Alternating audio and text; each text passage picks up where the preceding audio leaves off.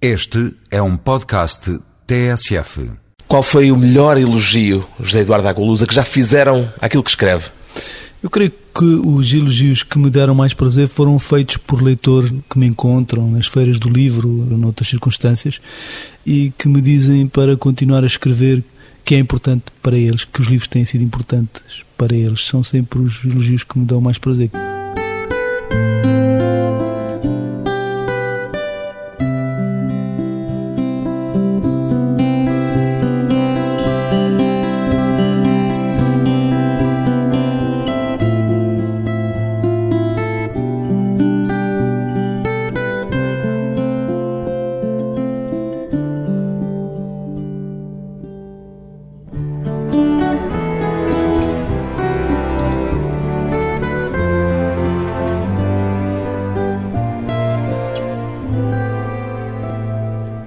José Eduardo Agualusa, 46 anos, escritor. Qual é a sensação mais forte quando termina um romance, José Eduardo Agualusa?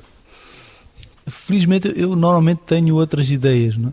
porque senão a sensação é de algum desânimo, não é? Mas prevalece o alívio ou o receio em relação àquilo que Não, não, o leitor vai encontrar no que foi escrito por si? Não penso muito naquilo que vai acontecer a seguir, não. Eu acho que para escrever uma das condições é uma certa irresponsabilidade. Né? Se eu fosse pensar muito naquilo que poderia acontecer, provavelmente não escreveria. Não penso muito. O que acontece muitas vezes é um certo desânimo, é uma espécie de depressão pós-parto. Não é? Normalmente a última fase é muito intensa. É- Fica um vazio depois disso. E depois de repente temos vários dias sem nada para fazer. Não é? Aquela coisa de que não tenho nada para fazer. E aí vem uma tristeza às vezes. Isso nunca é alívio também ao mesmo tempo? Não, alívio não. E ainda por cima, a parte final dos romances é a parte mais apaixonante, porque é quando as histórias começam a amarrar e é uma coisa um pouco mágica, todos os fios começam a ligar e aquilo tudo começa a fazer sentido. Um romance, sobretudo um romance grande, é uma coisa meio sem forma, não é? E é no fim. Nem na cabeça do autor, nem na sua cabeça está essa forma final que ele vai ter. Não, realmente nunca sei como o livro vai terminar. É verdade que não sei. Se soubesse, não escrevia de Não sabia como é que ia terminar este As Mulheres do Meu Pai. Não, nunca sei, não sei. E é realmente uma coisa um pouco mágica quando esses fios todos começam a ligar e o romance de repente toma forma e há certas coisas que nós intuíamos, mas não tínhamos a certeza acerca delas, que se explicam, não é? E que nos explicam a nós que estamos a escrever. Isso é, é algo de absolutamente maravilhoso e inexplicável para mim e, portanto, é a parte mais, eh, mais apaixonante. Enquanto, porque o início não, o início é trabalhoso. O princípio é sempre mais trabalhoso. É quando exige eh, a disciplina para pôr aquilo em velocidade de cruzeiro. É, é quando ainda não conseguimos encontrar o tom, não é? A estrutura também muitas vezes não funciona, não temos a estrutura adequada ao romance e aí é muito trabalhoso. É quando exige mais, mais trabalho mesmo, mais trabalho. É preciso sentarmos-nos com disciplina todos os dias e obrigarmos-nos a escrever aquelas páginas. Isso é, é duro. Depois vai e no fim é arrebatador. E depois de escrito o romance, em que medida é que a leitura que os outros fazem dos seus livros tem alterado, se é que já alguma vez alterou alguma coisa, a sua relação com aquilo que ficou escrito? Não creio que altere, evidentemente, cada pessoa faz uma leitura diferente. É, Há surpresas para um autor? Às vezes já, quer dizer, espero que nunca aconteça fazerem uma leitura oposta àquilo que eu pretendia. O que acontece, por exemplo, é que com as apresentações ou com algumas críticas muito bem feitas, nós descobrirmos coisas de que não suspeitávamos, mas que fazem todo sentido. Perguntei-lhe isto porque o seu novo romance, As Mulheres do Meu Pai, foi escrito, já o contou, com uma leitora, e por isso é que lhe perguntava em que medida é que os leitores interferem depois na leitura que o próprio autor tem do romance, com uma leitora a acompanhar o processo de escrita por cima do ombro. Ah, sim, este livro teve, teve uma gênese muito diferente, ele conta a sua própria gênese, foi feito muito em conjunto com outra pessoa, com a Karen Buzz, o Aluma Parece um paradoxo para a natureza de uma obra literária. porque normalmente trabalhamos muito sozinhos. Este livro nasceu de uma conversa com a Karen, uma realizadora de cinema inglesa que vive há muitos anos em Moçambique. Ela é música também, é saxofonista numa grande banda moçambicana, os Timbila Muzimba, e propôs-me, quando nos conhecemos, propôs-me a escrita de um roteiro. Ela não sabia bem, não, não tinha Um guião de história, cinema. um guião. Ela queria fazer um filme sobre mulheres. Ela tem feito, produzido muitos documentários sobre a situação da mulher em África, sobre mulheres e música, porque são, no fundo, as paixões dela. E depois de uma série de conversas que curiosamente fomos tendo em diversas praias do mundo, Começámos em Copacabana, Leblon, depois mais tarde numa praia em Durban, depois mais tarde em Luanda, na ilha de Luanda. E o romance também foi sendo escrito nas praias? E o romance não foi sendo escrito nas praias, mas as ideias para o romance, algumas das ideias surgiram nestas diferentes praias. Mas ela foi... ia acompanhando ela ia a própria genes, a própria escrita do romance? Ela foi acompanhando e contestando as personagens. Isso nunca ninguém tinha feito. É verdade, eu às vezes dou o livro para ler a alguns amigos, mas os amigos... Já no processo final, na fase final? É, normalmente na fase final e também a maior parte das pessoas são muito respeitosas, não é? São excessivamente respeitosas, mesmo os amigos, os melhores amigos. E com a Karen não, ela foi, talvez o facto de ser inglesa, não é? Quando não concordava, não concordava e discutíamos muito. E no fundo eu creio que o romance ficou melhor por isso. As personagens ficaram mais consistentes por causa disso. Alterou ou fez alterar personagens, situações, histórias, episódios? Não, situações creio que não, mas personagens sim alguns personagens, eu concordo com ela, estavam, não estavam bem desenhados, não é? Não eram muito convincentes. Concretamente, ela implicou muito com o personagem principal, a Laurentina. Ela achava que a Laurentina, tal como era no início, era muito chata e não se via como dois homens podiam apaixonar por ela. Portanto, e o próprio romance vai dando conta, ele próprio, da sua gênese. Imagino que uma das suas diversões deve ter sido este jogo de trocar as voltas, porque creio que nenhum leitor vai ser crédulo ao ponto de acreditar, ou melhor, se calhar a crença pode existir, mas de ficar mesmo convencido de que foi assim como o romance se descreve ele próprio que as coisas aconteceram. Imagino que este jogo deve ter sido algo de prazenteiro para brincar é muito com facto, mas... os factos a ficção, a realidade, a imaginação? É verdade, mas sabe que há algumas das histórias que eu conto no livro mais estranhas efetivamente aconteceram. A realidade é mais estranha do que nós imaginamos, não é? Eu posso contar duas ou três. Por exemplo, há um episódio com um músico, porque o livro é sobre um músico, portanto... Agora, esse músico, Faustino Manso, existiu de facto? Não, não, é uma criação. Esse é ficção? É ficção. É mas... que há tantos nomes que são verdadeiros. Eu, aliás, andei a confirmar vários deles, mas a personagem principal o protagonista ausente do romance é ficção. É ficção. Eu espero que as pessoas acreditem nele, porque eu próprio, chega um momento em que eu próprio também começo a acreditar. Eu acreditei, andei à procura no Google. Ah, e a nossa intenção é que se houver um filme, seja uma espécie de making-of de um documentário e que as pessoas, ao saírem das salas de cinema, acreditem que aquele personagem efetivamente existiu. Nós gostaríamos mesmo de publicar um disco convidámos o Rui Mingas, que muito amavelmente aceitou, que eu acho que é um, o grande compositor africano de língua portuguesa, Portanto, para fazer as músicas originais do Faustino e depois a ideia é entregar esses temas a diversos grupos na África do Sul, em Angola, em Moçambique, que recriarão essas músicas prestando uma homenagem, um tributo a Faustino Manso. Portanto, seria um disco de homenagem a Faustino Manso. Isso tudo foi muito divertido, é, é, verdade. Agora, eu estava a contar que um dos músicos que entrevistámos em Moçambique, um músico que foi muito conhecido nos anos 70 em Moçambique, em determinada altura ele contava-me, começou a ver mal. E foi a um médico, porque já não era capaz de ver as letras pequenas, que eu também não sou, diga-se passagem, e foi um oftalmologista, e o oftalmologista, depois de montar os aparelhos todos, sentou-se incrédulo e perplexo e disse-lhe, olha, não sei como lhe hei de explicar isto, você teve, parece um acidente na infância e ficou completamente cego, você é completamente cego, não pode ver. Não sei como é que se queixa de vista cansada, porque não pode ver. É o primeiro cego que me aparece aqui a queixar-se de vista cansada. Eu achei a história engraçadíssima, conto esta história no livro, e mais tarde encontro, já depois de ter escrito o livro, encontro a filha dele em Luanda, que entretanto vive em Luanda. E vou ter com ela, dizer, olha, eu estive com o seu pai em Moçambique, fazer uma pequena entrevista, e ela disse-me, ah, ele deve ter contado muitas mentiras. Eu disse, sim, efetivamente contou esta história de que está cego e que é cego e todavia vê, e ela disse, não, não, isso é verdade. Portanto, aí a realidade há ultrapassa imensas, a imaginação. Há, há, imensas histórias, por exemplo, há muitas histórias. Por exemplo, aquela Alfonsina e a galinha que é cão. Essa contou-me uma amiga minha, essa história da galinha que foi criada por um cão, contou-me uma amiga minha, jurando a pé juntos, que conheceu a galinha. Mas há muitas situações ligadas a sereias. Todas estas situações ligadas a sereia, eu podia ter contado imensas, porque há muito mais. Eu coleciono histórias de sereias em Angola. E essas estão na são, parte da realidade, digamos todas, assim. Todas elas são tomadas muito a sério. A Karen, curiosamente, quando nós estávamos a fazer a última parte, quando fomos a Climane, ela estava nessa mesma altura a produzir um, um filme, um documentário sobre Lamantins, sobre Dugongos. A gente estava a falar com outro músico e entre na altura começou-se a falar de comidas estranhas e ele disse, sabe que há uns anos pescámos uma sereia, um bicho muito feio com uma barba horrível, mas a carne era muito boa. E a Karen disse: não era uma sereia, era um dugong. E ele bateu com, deu um soco na mesa e disse: caramba, sei muito bem distinguir entre um dugongo e uma sereia. E mais tarde a Karen, isso já não está no livro, a Karen continuou a fazer esse filme, já depois de eu ter terminado o livro, e de todas as vezes que colocou a questão de, sobre dugongos a pescadores de Moçambique, naturalmente, é um documentário sobre Moçambique, todos eles, sem ela dizer nada, compararam o Dugong, fizeram a comparação do Dugong com as sereias. Eles diziam, Havendo uma é distinção. parecido com a sereia, mas a sereia tem uma cauda um pouco maior. Ou a Eu que não sabia o que era um dugong, pensei a princípio que era também um toque Uma- uma de imaginação, uma invenção, e fui ao Wise Ah, sim, e ele explicou-me É, que o eh, dugong o- existe. Os especialistas estão convencidos que o mito da sereia nasce da existência dos dugongos, dos lamantins, porque são bichos que têm mamas grandes e que estão no mar, são mamíferos, não é? A Karen, inclusive, encontrou uma legislação atual proibindo relações sexuais com dugongos nos barcos. Também está no livro. Também está no livro. Ficção, realidade, tudo misturado.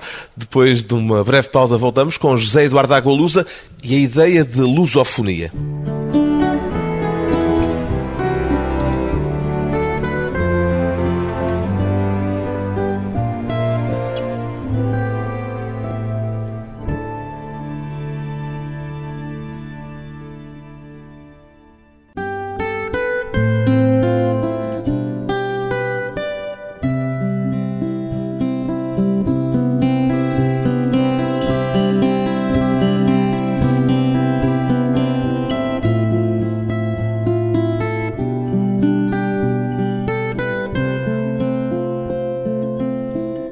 Regresso à conversa com o escritor angolano José Eduardo Agualusa, ainda acredita num projeto de lusofonia, José Eduardo Agualusa?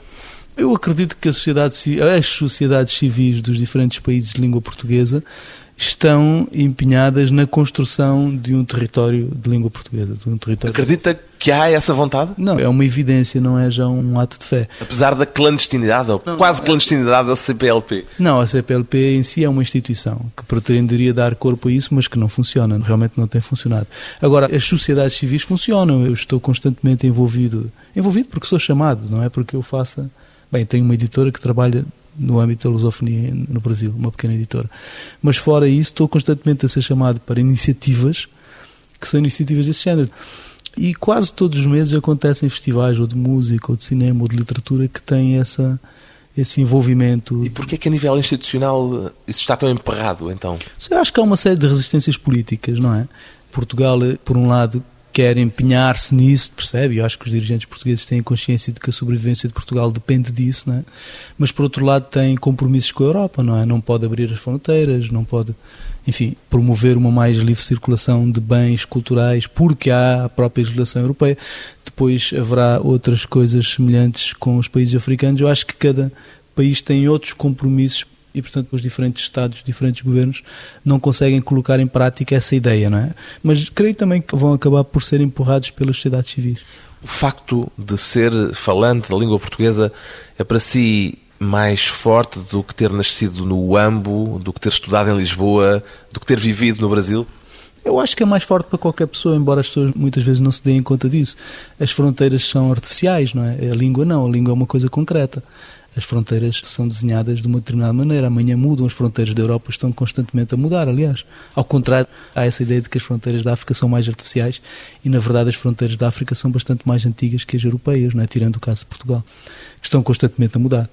E parece-me evidente que eu tenho muito mais em comum com qualquer brasileiro de língua portuguesa do que com um angolano do sul de Angola que não fala português, um camponês, um criador de gado, assim como um escritor brasileiro, suponhamos, um Rado Anassar, um escritor brasileiro de origem libanesa, tem mais comum comigo do que com um índio do Alto Amazonas que mais uma vez não fala português, etc, etc. E é a língua que os une em todos o os casos. nos- o que nos une é a língua e a cultura, evidentemente, que está por trás dessa língua. Quando veio para Lisboa estudar agronomia, ainda era só angolano ou já tinha essa identidade tripla com que hoje se identifica tanto?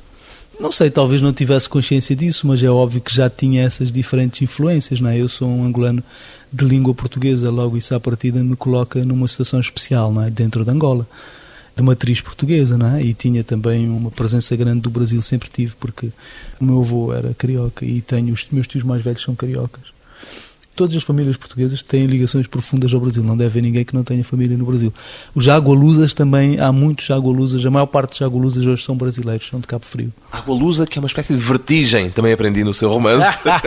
Água luz é um termo da marinharia. Mas que não está no Wise. Esse não, vem está. no dicionário. É- é- E é, estranhíssimo, porque quem a primeira vez me chamou a atenção foi o, o Pinharanda. que me Crítico de arte, João Pinheiranda. João Pinharanda, que me disse: Olha, o teu nome é um termo da marinharia para designar o mar muito calmo.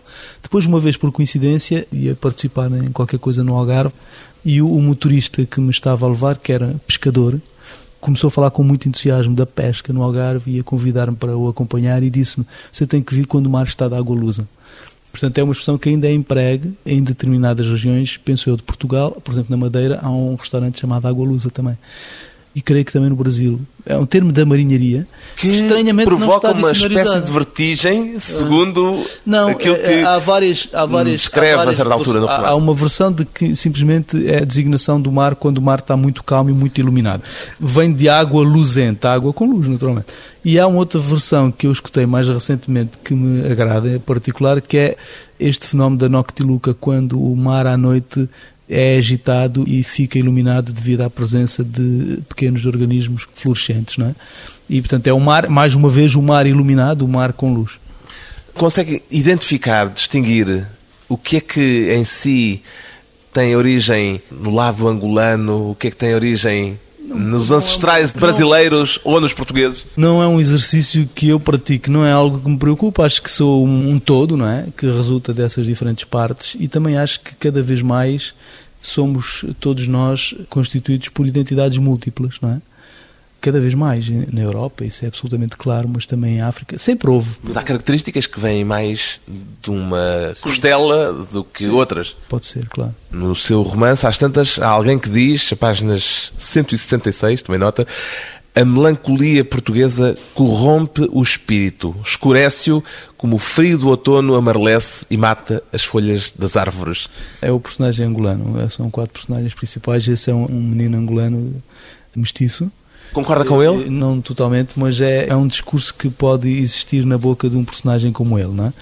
Em Angola, a relação com Portugal é um pouco complicada, continua a ser, né? de amor-ódio, de um certo confronto às vezes, esse é um discurso plausível.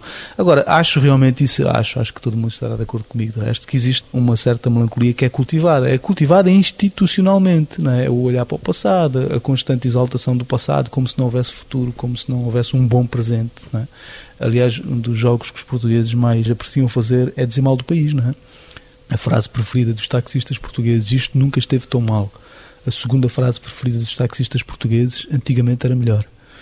É? Quando é óbvio que antigamente não era melhor e quando é óbvio que isto nunca esteve tão bem.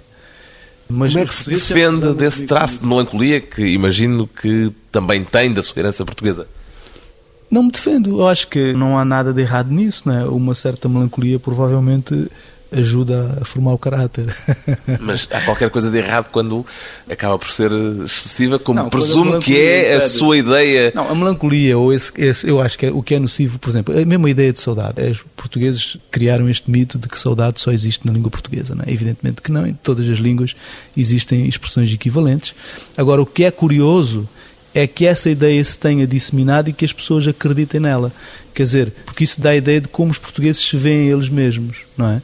Se você for perguntar a um, francês, ele dirá que o caráter, o traço de caráter nacional dos franceses será, não sei, os brasileiros dirão outra coisa, falarão no samba ou na alegria.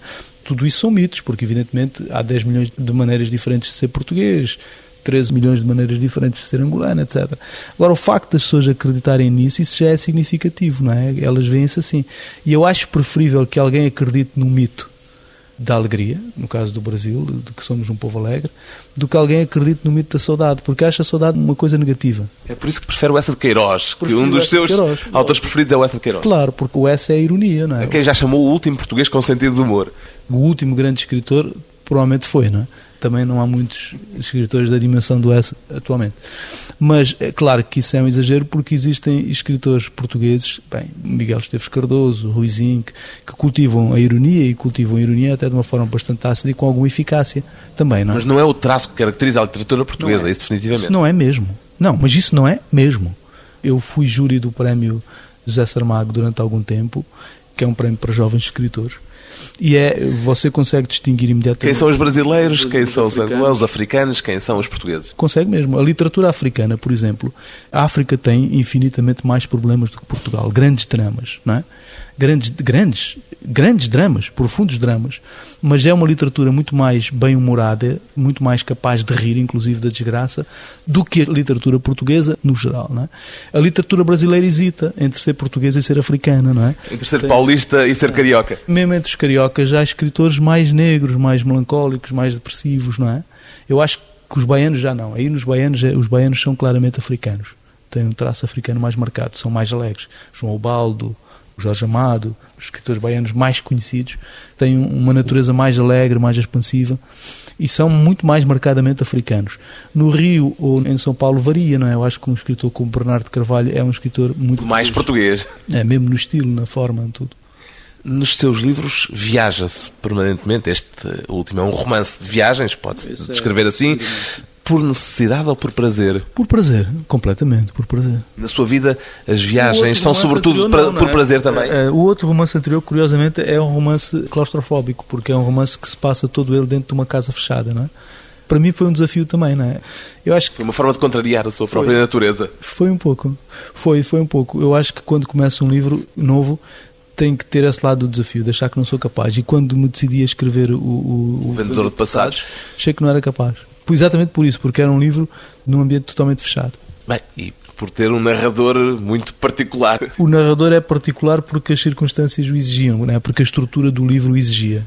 Mas é? quer dizer, isso também é um tour de force, também, é um, É, também não. exige Eu, eu acho que muitas um vezes. controle, o- um autocontrole muito É, e eu, exigente. acho, eu acho que a questão da perspectiva é essencial quando se constrói um romance. Pode mudar completamente, não é? E neste caso é a perspectiva que é uma perspectiva de cima para baixo, etc. Porque o narrador, vamos então revelar quem é o narrador, porque acho que já gente sabe. Quem leu É sabe. uma osga, é uma. No Rio diriam que era uma lagartixa. No norte do Brasil sabem muito bem o que é uma osga, mas no sul não. Portanto, é uma osga. E claro, isso implica vencer determinados obstáculos, e ao vencer determinados obstáculos, muitas vezes estamos a encontrar uma nova forma de dizer as coisas, não é? E neste novo romance, um dos obstáculos, imagino, é a pulverização de vozes. Sim. Foi um problema também em termos técnicos desafio. corresponder a tantas vozes tão distintas? Foi, foi um desafio, foi um desafio. Eu acho que se entende assim, acho que o livro nem sequer é difícil, mas, por exemplo, a minha editora francesa perguntou-me se seria possível localizar no início de cada fala os personagens. Perde-se um bocadinho do jogo. Eu acho que se perde, sinceramente, eu respondi-lhe isso. Eu acho que se perde um pouco da graça e acho que o leitor é inteligente o suficiente para vencer essa primeira dificuldade que pode existir no início e depois entrar no jogo, exatamente. O jogo, que é sempre a leitura de um livro que nos dê prazer e boas horas de leitura. Depois de mais um curto intervalo, vamos regressar com José Eduardo Agualusa. Verdades, mentiras e ficção.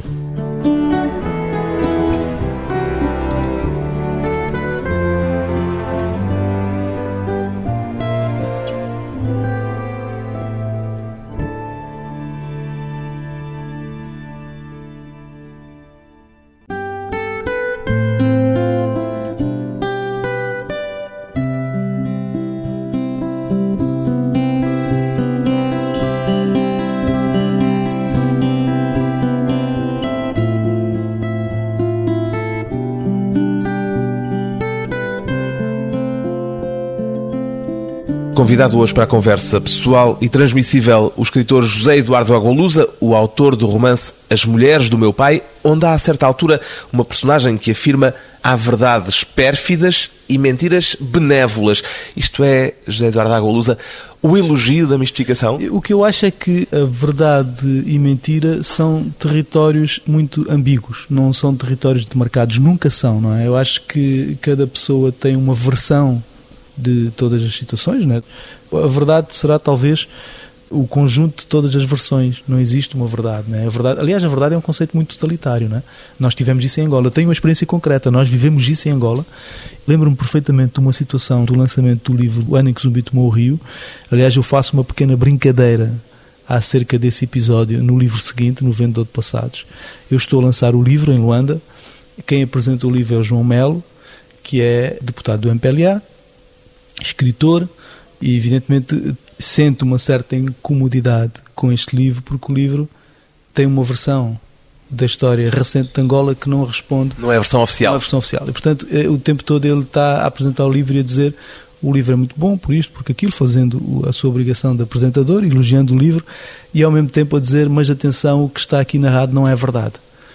E no fim levanta-se o pai do Onjak, o comandante Juju, que foi um personagem, aliás, que eu admiro muito, um antigo guerrilheiro, agora também é escritor, levanta-se e diz, pergunta-me, mas diga uma coisa, você mente deliberadamente ou mente sem se dar conta disso?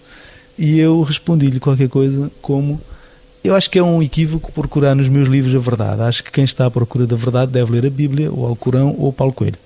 Ou Paulo Coelho. Ou Paulo Coelho, porque Paulo Coelho está convencido, e essa é a razão do sucesso dos livros de Paulo Coelho. Se calhar não está assim tanto. Se calhar não está, mas as pessoas estão convencidas que sim. As pessoas estão convencidas que ele está convencido. Exatamente. As pessoas acreditam que existe isso, é? que ele tem um mapa do tesouro. Parte do seu sucesso, ou todo o seu sucesso, é feito na base de que ele tem um mapa do tesouro. E, portanto, vai ensinar às pessoas o caminho para o tesouro. E isso é um pressuposto antiliterário? Eu acho, é isso que eu ia chegar a seguir, foi o que eu disse na altura ao Juju, eu acho que é totalitário. A ideia de que existe uma verdade é algo totalitário. Eu disse isso ao Juju, disse, você foi comandante de guerrilhas, certamente, enquanto comandante de guerrilhas, quando pedia aos seus soldados para fazerem um relatório de uma determinada operação militar, cada um deles descrevia essa operação de uma forma muito diferente, como se fossem diferentes operações. E eram, porque cada um deles fez a sua operação. Onde está a verdade? No conjunto dessas diferentes versões, talvez haja algo parecido com a verdade. Não existe tal coisa. Também há um personagem meu, Augusto, acho eu, que diz isso. A verdade é uma superstição. Por isso, a pergunta de onde este romance aparentemente parte, pelo menos a pergunta de onde ele declara partir, quantas verdades há numa mentira? É verdade que sonhou com esta pergunta? É verdade que em determin... É verdade no que pode haver de verdade na nossa memória, inclusive, não é?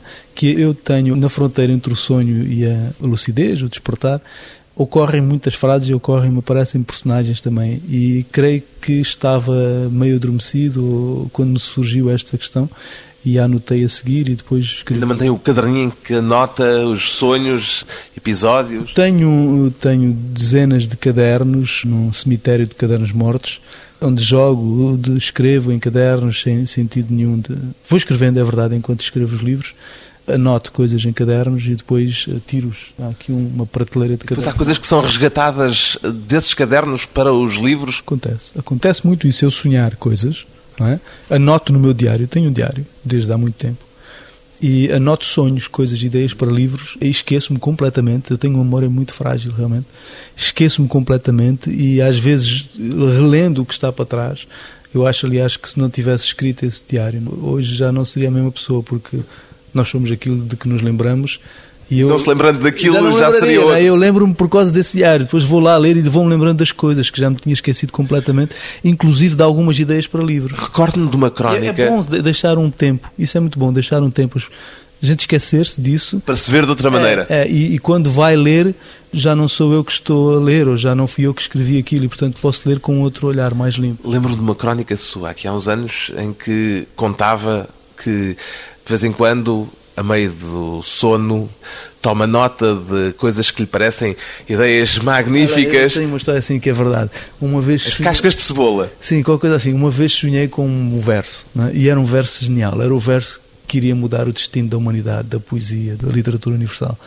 Levantei-me da cama num esforço heroico, anotei o verso, nem num caderno, num papel que estava na mesa de cabeceira, e adormeci de novo. No dia seguinte acordei, não me lembrava de nada, fui tomar banho, fazer barro, etc. E de repente ocorreu-me, houve um verso, não me lembrava de nada. Disse, mas eu tenho certeza que escrevi um verso, que sonhei um verso genial. E fui à procura do papel e lá estava o papel e, e consegui ler. E era qualquer coisa, já não me recordo, mas seria qualquer coisa como as beterrabas são azuis.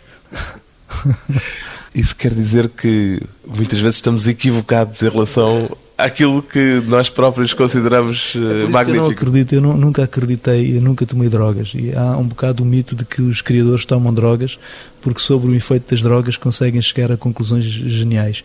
Eu nunca acreditei nisso. Eu muitas vezes eu não, não bebo também álcool e em muitas ocasiões Acontece-me ser a única pessoa sóbria na festa.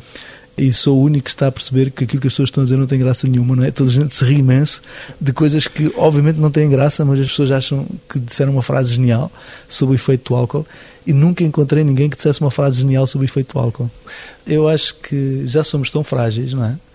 E já somos tão pouco inteligentes que não me agrada nada a ideia de perder a pouca inteligência que ainda tenho sobre o efeito de drogas ou de álcool ou do que seja. O seu romance está povoado de diferentes vozes. Há alguma personagem que tenha ficado mais particularmente ligado? Eu acho que sim, que há. Pergunto isto porque há personagens que transitaram sim, de uns sim, livros há, para outros em situações anteriores. Os, é, acontece muito. Neste há, há um polícia, o um Monte. Começou ainda na Estação das Chuvas. O Monte começa na Estação das Chuvas. É um personagem que eu gosto muito, é muito mau. Não é totalmente mau, evidentemente. É o que me agrada nele é que ele tem uma aparência de maldade e depois tem ali muitas. Desde o primeiro livro, é um homem que gosta muito de colecionar, é um colecionador de insetos, de coleópteros. E é um homem obcecado pela beleza das pequenas coisas. E é ao mesmo tempo um torturador, um crápula, não é? E vai mudando, ao longo dos livros, vai mudando, de, vai tendo várias ocupações. Em determinada altura, no, no ano em que Zumbi tomou o Rio, ele é o homem que escreve os discursos do presidente. É? Ele passa por vários livros meus, é o meu personagem preferido. E há alguma personagem que não tenha nascido aqui e que possa continuar? Neste livro? Não sei. Há, há, um personagem interessante que é este da bailarina. Poderia talvez crescer, não sei. Antes de avançar com este livro, tinha a ideia de fazer um livro que seria uma história de amor entre um sapador e uma bailarina, que está vagamente expresso neste livro. Cheguei a ter uma, algumas conversas com uma, uma, uma, figura interessantíssima da cultura angolana, uma coreógrafa, Ana Clara Guerra Marques, que foi aos 15 anos diretora da escola de dança de Luanda, porque me fascina muito esta ideia de uma história de amor entre uma bailarina e um sapador. Há, por exemplo, aquele miúdo negro que decide ser português, é um nascendo em Lisboa. Sim, sim. Compreende-o. Ele é português, claro. Compreendo, compreendo. Ele digo, acho... decide é. ser português porque é assim sim, que ele põe as coisas. Exatamente, é assim que ele põe as coisas. É, este é o primeiro livro no qual eu trato uma questão que há muito tempo me, me não vou dizer preocupa, mas que me faz pensar, que são os novos portugueses, os portugueses de origem africana, é? filhos de imigrantes eh, africanos ou de refugiados africanos que vieram para Portugal. Há toda uma hoje uma, uma nova geração. Eu vou muitas escolas, por exemplo, sou convidado para falar com estudantes e já tive em escolas onde a esmagadora maioria dos alunos eram de origem africana. E o que é que estas pessoas pensam? O que é que sentem? Como é que se identificam com o país? Eu acho que muitas destas pessoas, evidentemente todos eles são completamente portugueses, são nascidos e criados em Portugal. Alguns deles não se conseguem ver como portugueses porque ainda não são encarados como portugueses pelos outros portugueses, não é? Constantemente lhes perguntam de onde é que tu vens, onde nasceste, não é? Por isso, algumas destas pessoas vão procurar outras identidades. Ou vão procurar as suas raízes em África, ou de uma forma ainda muito o mais americano vão para os Estados Unidos, que essa aí, é uma, a meu ver, é uma perversão, porque é uma identidade falsa, não é? uma identidade construída não é? a partir de elementos exteriores. E no livro, eu tento, neste livro, eu tento realmente jogar com isto tudo. E tem outra situação, que é este personagem, o Mandume, que é, é simplesmente, ele diz, não quero saber de raízes, raízes têm... As árvores. As árvores e eu não sou árvore, portanto sou uma pessoa, sou português. E ele insiste, inclusive, com o taxista, quando o taxista o questiona, ele diz: Não, eu sou mais português que você, porque você não, não teve nada, não foi havido nem achado, não é? Você nasceu português, ninguém Eu não, eu pude escolher, eu pude escolher. Portanto, sou mais português que você, porque você não teve escolha, foi obrigado a ser português e eu pude escolher, eu escolhi ser português. Quanto da descrição terrível que ele faz de Luanda ao chegar a Luanda é partilhada por si? Muito, de facto. Quer dizer, eu acho que as duas, a descrição dele, o sentimento dele e o sentimento da Laurentina. A Laurentina que tem o sentimento de estranheza, de que está diante, está dentro de um monstro muito poderoso, mas ao menos maravilhada também. Maravilhada, ou seja, muito interessante porque Luanda tem essa energia e ele que só consegue ouvir o ruído. Quer dizer, não consegue distinguir nada para além do ruído. Eu acho que Luanda tem isso. Luanda é uma cidade onde o horror está à superfície, não é? As coisas mais maravilhosas estão escondidas e é preciso escavar para encontrá-las. A Laurentina está disposta a escavar, quer encontrar, ele recusa-se, ele só vê o horror e só ouve o ruído. De que é que mais gosta neste seu livro? Eu acho que o livro está conseguido, sinceramente. Estou feliz com o livro. Acho que é um livro que está mais conseguido que os outros em termos de estrutura, que a estrutura resultou bastante bem. O facto dessa viagem parecer natural. As pessoas serem conduzidas, espero eu, de uma forma natural nessa viagem. O que é que ainda espera dos seus romances, dos seus livros, José Eduardo Agualusa? Eu espero que os livros encontrem os seus leitores, naturalmente, é o que qualquer escritor espera, e que sejam capazes de emocionar as pessoas e de levar as pessoas a interrogarem-se e a prestarem atenção a determinadas coisas, às vezes óbvias, mas sobre as quais não pensamos muito. Por exemplo, o livro anterior da Osga, muita gente vem ter comigo a dizer, sabe que eu odiava Osgas, e agora, depois de ter lido o seu livro, passei a olhar para as Osgas de outra maneira. Até uma senhora me veio dizer que tinha grandes conversas com uma Osga que tinha em casa e que de repente isso tinha ajudado a vencer a solidão dela, não é? Eu acho que as Jorgas me vão fazer membro honorário da Sociedade das Jorgas e isso deixa-me contente, quer dizer, esse tipo de pequenas coisas às vezes, né? Tô, isto é uma brincadeira, mas há outras coisas, questões mais sérias, por exemplo, se ajudar os leitores portugueses, concretamente, a aproximarem-se desses novos portugueses da ascendência africana, se este livro ajudar, contribuir para isso, eu vou ficar muito feliz. Os livros também mudam, pouco ou muito, as vidas das pessoas. O autor, perante os seus próprios romances, de José Eduardo Agualusa, Uma Viagem por África, mais uma, com As Mulheres do Meu Pai, edição Don Quixote.